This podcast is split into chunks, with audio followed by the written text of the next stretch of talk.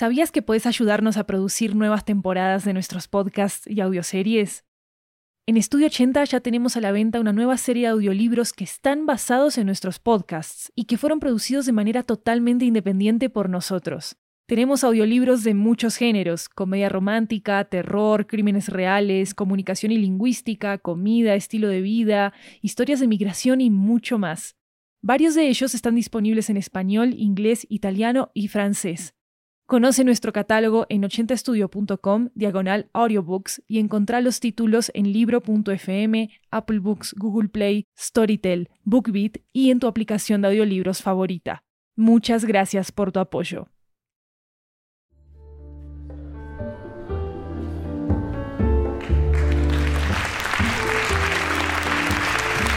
Everyone, welcome to Ochenta Cuentos, a Latin American anthology with audio tales coming from all around the region.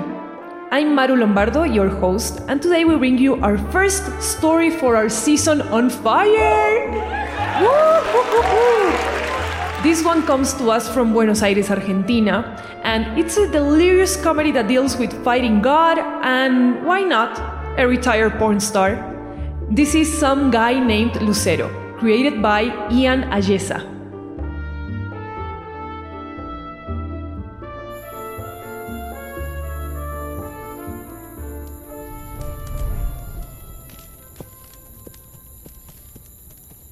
Hey kid, you got light? Here you go. Thanks.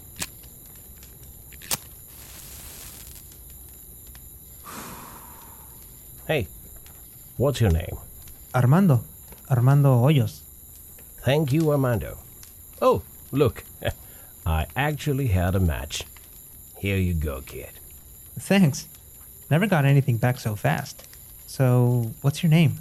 My name, well, see that light in the sky? Yes. It's the morning star. Oh. So, your name is Alba? No, kid, no. It's uh, Lucero. Something on that end, yeah. Do you know what that light is? Not the faintest idea. You should. It's Venus, dude. And why should I know that? I'm no astronomer. But you were on Venus. On Venus? Oh, yes, on Venus Adults Channel. But it's been a long time since. Wait a minute. How do you know that? Who are you? And why did you suddenly appear in the darkness during this lonely dawn? Well, you're quite dumb, aren't you? Don't my red horns, cape, and goat's feet tell you anything? I had similar costumes in some of my movies.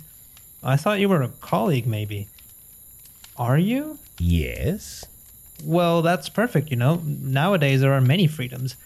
If people want to take off their nose to be an alien, a Pokemon, whatever, that's fine with me.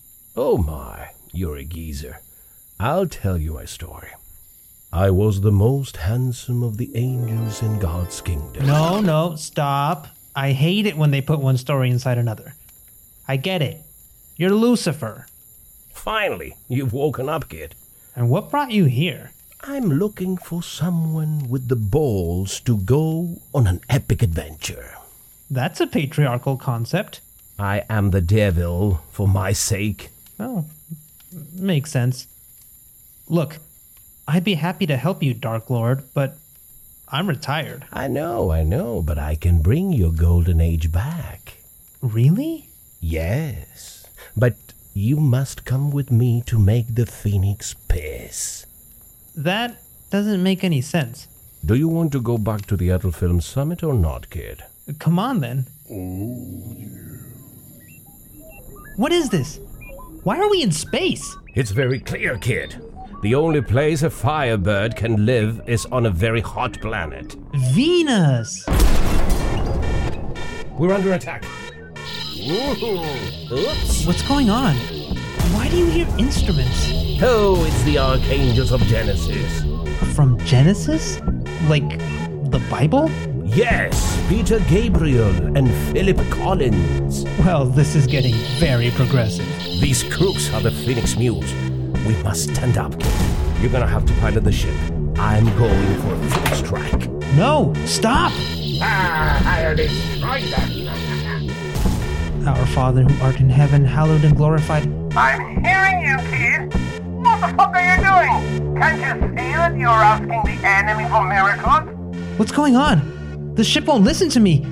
I can't control it. The mules are towing us. We're on track. Straight to Venus.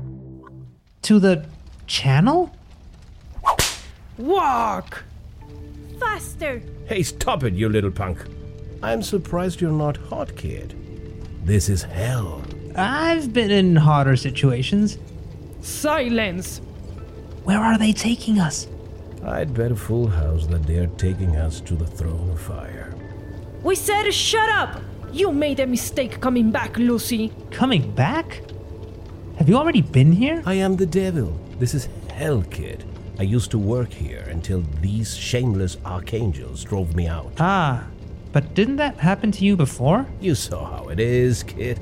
It's not true that human beings are the only ones who trip over the same stone twice. Quiet! Here we are. Bow down before the Dark Lord. Is this one of my movies? Silence! You are before the Lord all powerful. Oh. Old man, we meet again. Hey, is this what it looks like to me? Yep, kid. It's my old man. The Phoenix. But But what? it's a dove on fire. It's a dove on fire. Yeah, it makes sense. Nothing here makes sense. For the listener's sake, somebody explain this. Oh, I am God, the Father of Lucifer, the Holy Spirit, Adobe, the Phoenix. It all depends on the perspective. Get it now? Oh. Um, more or less? The important thing is that we're gonna scramble our balls right here, right now. Aren't we, Phoenix? I mean, we're fighting a duel. Oh, I demand satisfaction. Hey, I acted in that one. Excellent movie. Never got to finish it though. Oh. Oh, thank you, Maestro. As a matter of fact, Armando, I wanted to propose something to you.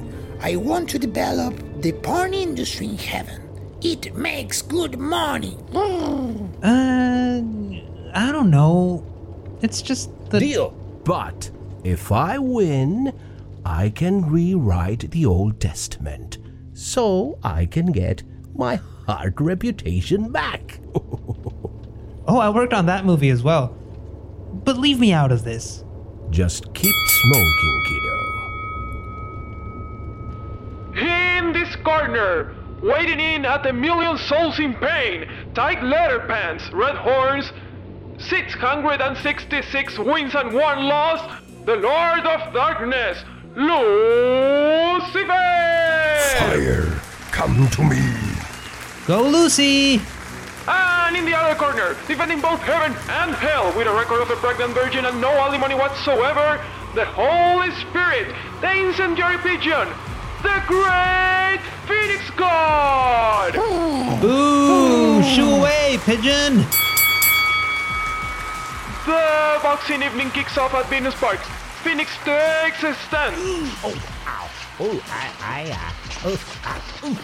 Lucifer tries to escape from the pegs of the incendiary pigeon. He dodges one, two. Lucifer counterattacks, tries to hurt the bird with his horns. And the bird lands an accurate flap on the liver of the Prince of Darkness. He doesn't seem to get up.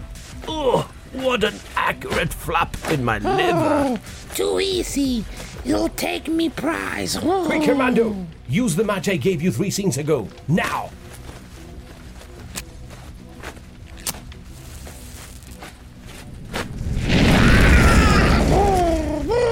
He got me.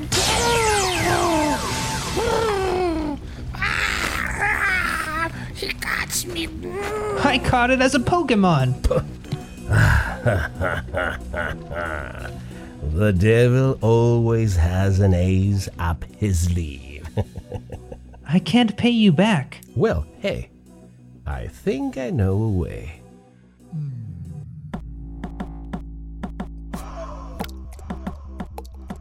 How you doing, kid? Care to share some light? Here you go. Thanks, man. There's something I don't understand. Did you have everything planned out? When I say you smoke, it means you smoke it. I don't go around bluffing. You gave me the match on purpose. I knew, I knew God was going to be tempted by you. He has those tasters. Now you must keep your word. Or is this like in the movies where you always screw everybody? That's just a story. You'll see when you read the new version of the Old Testament. Justice will be done, kiddo. So I'm gonna go back to being a big porn star? Sure, kid. You have everything guaranteed by the lawyer. What lawyer? Hello, I'm Mr. Dark Lawyer. I represent the Lord of Darkness. This is your contract to succeed in the adult film world. Sign here, here, and a kiss here, please. One more condition. I want the job to be on Venus. Not the channel. The planet. That's a bummer. All the stars finish off somewhere else. I acted in that one too.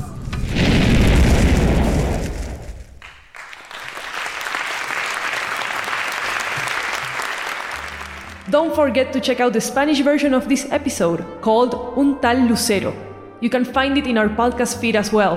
This story was created by Ian Ayesa from Termo Podcast. Armando Hoyos was voiced by Luis Raúl López, Lucifer was voiced by Eduardo Lalo Morino, The Phoenix was voiced by Jeremías Juárez, and the boxing announcer, the lawyer, and the archangels were voiced by me, Maru Lombardo.